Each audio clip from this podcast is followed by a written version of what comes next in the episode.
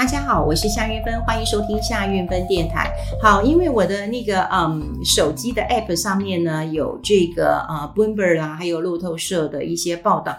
那我的确是有看到呃一些报道是关于就是。呃，如果共军来呃这个台湾的话，好，那呃会有哪一些方式？其实以前我就有看过一些书或者有一些报道，我就觉得蛮有趣的哈。呃，现在在经济日报，它每一周哈都会有一个 Bloomberg 的一个资讯呐哈，那我就看到哦，诶他们把它就是呃弄成封面故事了哈。那我觉得很多人应该会很好奇，所以我也就呃借这个资讯跟大家来分享一下。嗯，因为大家都知道嘛，我们总统大选就是明年一月嘛，哈，那这个嗯，大家都在关注我们选举的一个结果，然后也在探讨一下这个呃台海的一个危机嘛，也就是说。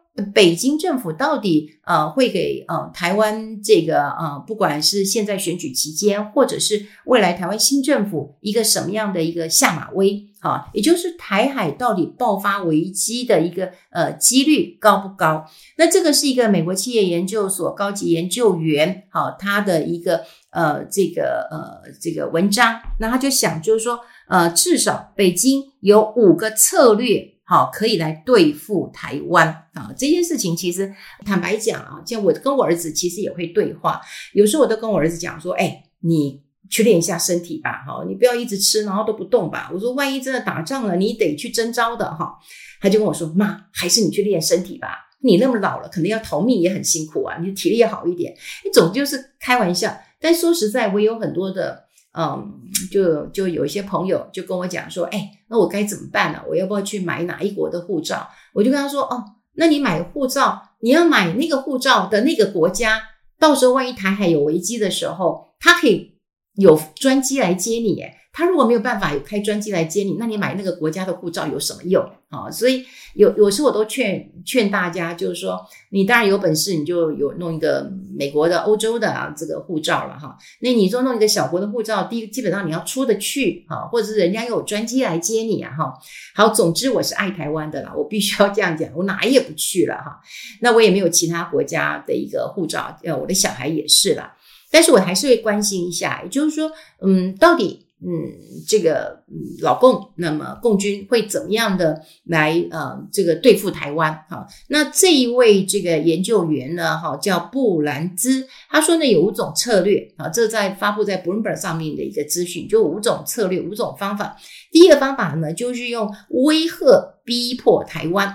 好，那这个方式当然就是不会跨越战争的红线。好，那当然，这个可能是呃中国大陆国家主席习近平他所偏好的一个选项。所以你有没有发现到，就是说，其实共军一直在扰台啊，比方说军机飞到我们的航空识别区，然后它呃飞越海峡中线，哈，它就是要让我们觉得说，嗯，有啊，哈，有有有来这个绕一绕，哈。那当然包括了一些网络上的假消息啦，网络上的一个攻击，甚至让我们外交呃。孤立这些手段了。不过说实在的啊，这位这个啊布布兰兹，那么他自己的文章他有提到，他说台湾人对此啊司空见惯，所以这个策略不大管用，还有可能会出现啊这个反效果。那他也认为说，这个可以为台独色彩比较鲜明的民进党候选人来助选的哈，越扰台，我就是。这个呢，嗯，越这个要独立起来跟你对抗，所以这个呃威逼哈，就是威吓来逼迫台湾这个策略，其实我们司空见惯。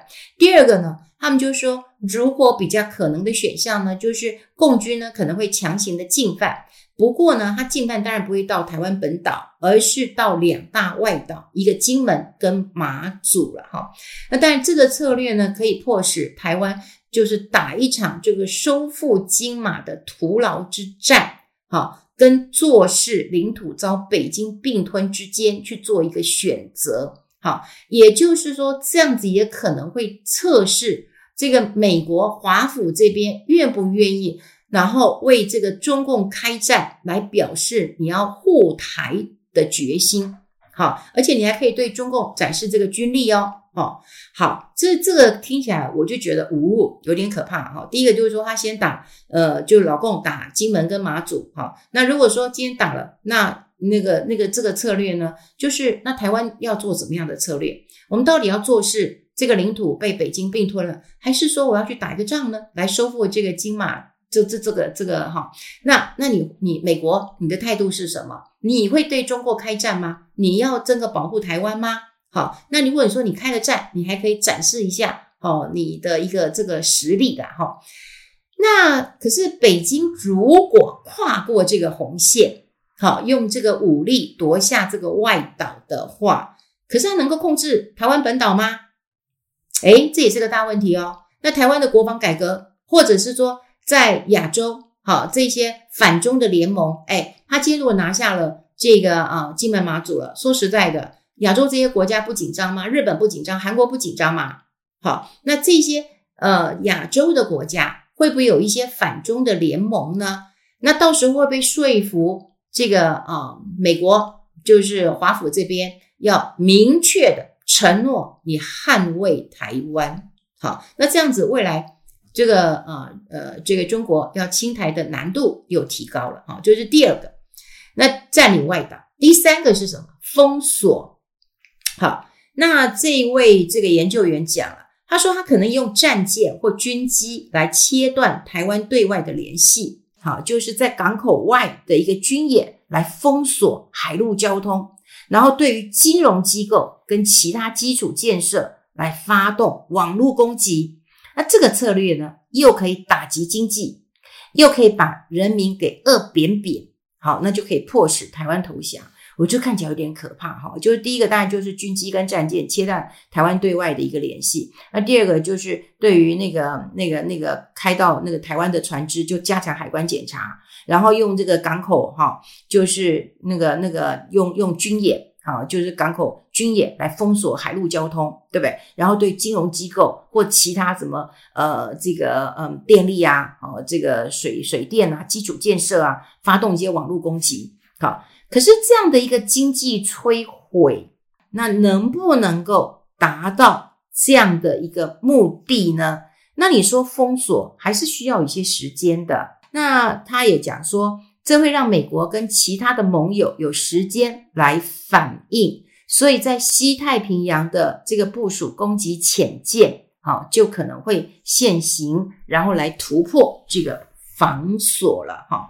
所以到时候会触动美国跟这个其他的盟邦的战争，所以这个封锁听起来是蛮可怕的。但如果真的封锁了，那么整个西太平洋的一个动作没有吗？不可能，也会有动作。那这个联邦要怎么样跟美国一起动起来？哦，那就要再看了哈。那选择第四个，哇，这就可怕了，轰炸。那当然，他说北京可以运用地面的飞弹系统轰炸台湾，要摧毁连接主要的城市跟港口的公路，然后呢，这个强化封锁，那也可能会击溃台湾的海军跟空军，瓦解人民抗战的意志，逼迫来统一。那么他说，只要北京不要攻击位于西太平洋的美军基地，也许华府未必会决定干预。但是呢，轰炸这位研究员讲，他说轰炸也不保证台湾的政府跟人民就会举白旗了。你最好能够速战速决。如果你不能够速战速决，那风险会加增。那越是在台湾滥杀无辜，越可能会激起国际的愤慨。好，美国跟其他国家也可能会介入。嗯，这是第四个轰炸。好，那第五个是什么呢？第五个呢，就是全面的侵略。那就是大规模的空袭台湾的军事基地跟重要的基础建设来打头阵，然后接下来呢，大肆的破坏跟刺杀台湾的领导人，然后攻占海滩、港口、飞机场跟一些可以运输军队跟物资。好，那同时呢，中国的海军也会设法孤立台湾，而且阻挠外国来干预或者是来援助。那他们说，共军最可能就是用飞弹。来突袭美军在关岛跟日本的基地，以及部署西太平洋的航空母舰，然后再以核升级来威胁阻吓华府的一个干预。那这种策略呢，是用速度、残暴跟地利之便来解决台湾问题。美国至今乃至这个全世界都难以扭转木已成舟的结局了。但呢，他说这也面临了巨大的危险。这位研究员呢，哈，就是美国企业研究高级研究员呢，布兰兹，他就讲了，他说台湾有山脉、丛林跟其他有利于防御的天险地形，还有呢，跟大陆隔了超过宽裕一百英里的一个水域。那你对台湾全面侵略，或许还需要空运或者是海运，呃，十万的兵力过来。同时呢，他说要控制环绕台湾的空域跟海域的难度极高。可能会引来美国、日本这些国家的干预，那风险呢？从北京吞败，呃，到第三世界大战都有可能，就第三次的世界大战都有可能。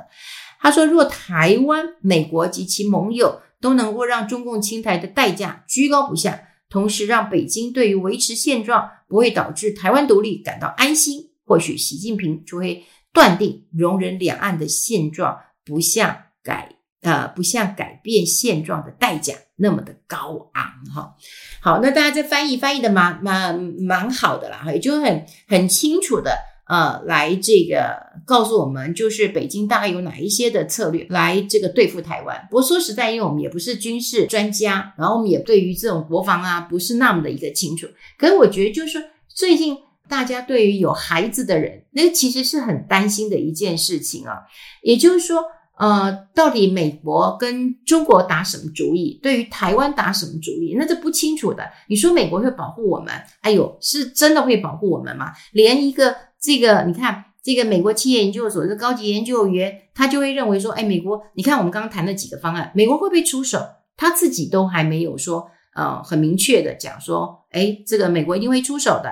好，他就说，哦，那开了第一枪，那你要看。这个呃美呃美国有没有明确的要承诺捍卫台湾？好，对不对？他每一个措辞当中，他其实都没有讲到哦，美国会不会这样来保护呃台湾的？那你说看起来台湾没有人敢谈，我老觉得就是说呃现在嗯，当然选举在即了，你就会觉得说这些政策当中，我们比较关注的，那当然有国防的问题哈，毕竟这是国家的安全。教育的问题，哈，教育问题有浮现一点，哈，但是现在就是哦，真的也很凶的。那第三个呢？诶，就是财政的议题，财经的议题，财经的议题，我一直觉得就是，嗯，财经大家都知道很重要，可是到底有哪一些的官员他们是真的懂的呢？你看现在年轻人啊，真的，我我觉得很很忧心啊。第一个当然低薪的问题，第二个买不起房子啊，真的买不起啊。那我儿子还跟我说：“妈，如果你你不帮我买房子的话，我告诉你，人家会笑死啊！就是说，你看夏韵的儿子都买不起房子。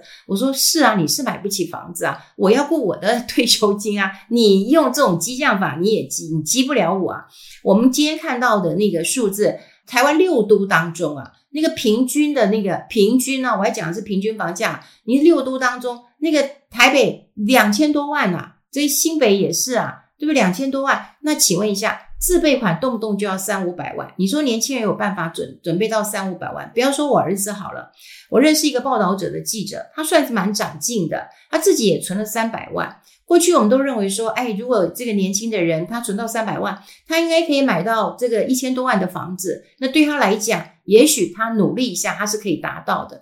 可是呢，他告诉我说，韵芬姐，只要我我他说我存啊，等我去看房子的时候呢，不得了了，对不对？我的房子里。我想看的房子哦，被买买掉，然后我就要看到一千五、一千六，然后我说我现在看到两千的，然后我怎么可能买得起呢？第一个，我自备款就不够；第二个，嗯，我买要两千，你知道我一个月的房贷要多少吗？三十年的房贷，他说都要七八万呢。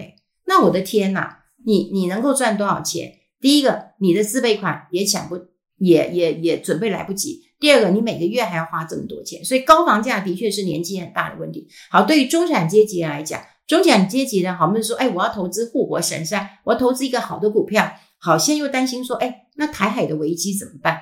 对不对？你说巴菲特真的是笨蛋吗？他真的是不懂台积电的好吗？没有，他关心就是台海的问题。只是我们身在台湾，就我，我不能，我没有办法不看好。可对于投资人来讲的话，他永远要担心这个台海的问题，但没有人可以跟我们讲答案。好，但老年人有一点钱了，可是呢，就被诈骗一堆了。对不对？诈骗就会把他的老本都骗光了。那请问一下，年轻人买不起房子，自备款付不出来，房贷利息这么高，中产阶级在投资的时候，面对台海的一个不确定性，老年人又不能够确保他资产的一个安全性，一天到晚被骗，那政府也不办一件大案子让大家来看一看。所以我在选举期间，我真的觉得很难过，就是没有看到嗯像样的财经的一个这个政策，或者是有一个说帖，就是让我们知道我们选你要干嘛。说实在的，我觉得对很多人来讲，总统谁当？不都一样吗？对不对？一样烂，对不对？那句话你要听懂，一样吗？一样烂。好，那你有没有一些政策出来，而不是现在大家都会认为啊，我是什么颜色我就选怎么样。那我如果讨厌这这这颜色，我就另另选另外一个。而就应该聚焦一下，我们怎么来看到真的我们国防的问题、教育的问题、我们投资的一个问题了。好，那我当然是。呃，不是军事专家，但看到这一篇其实触目惊心，因为你我都有孩子，那我们应该看看，就是到底外界怎么看呃台湾？我们当然觉得我们不怕，我们怎么样？因为我们在我们选择当台湾人，我们当然不怕。但是我真的希望你们现在选举不到，诶，差不多一个月的时间嘛，对不对？那你看看到底有没有提出哪一些政策值得我们去留意一下？当然希望台湾更好，我也不喜欢唱衰台湾嘛。不过这一篇报道我觉得有趣，所以我就借用了哈这个。嗯，呃，彭博资讯，那么在呃台湾有发行的哈，《经济日报》有发行的一个小小小别册，跟大家做一个分享。好，今天跟大家分享在这边，希望不会影响到大家周末的心情。我们下次再见喽，拜拜。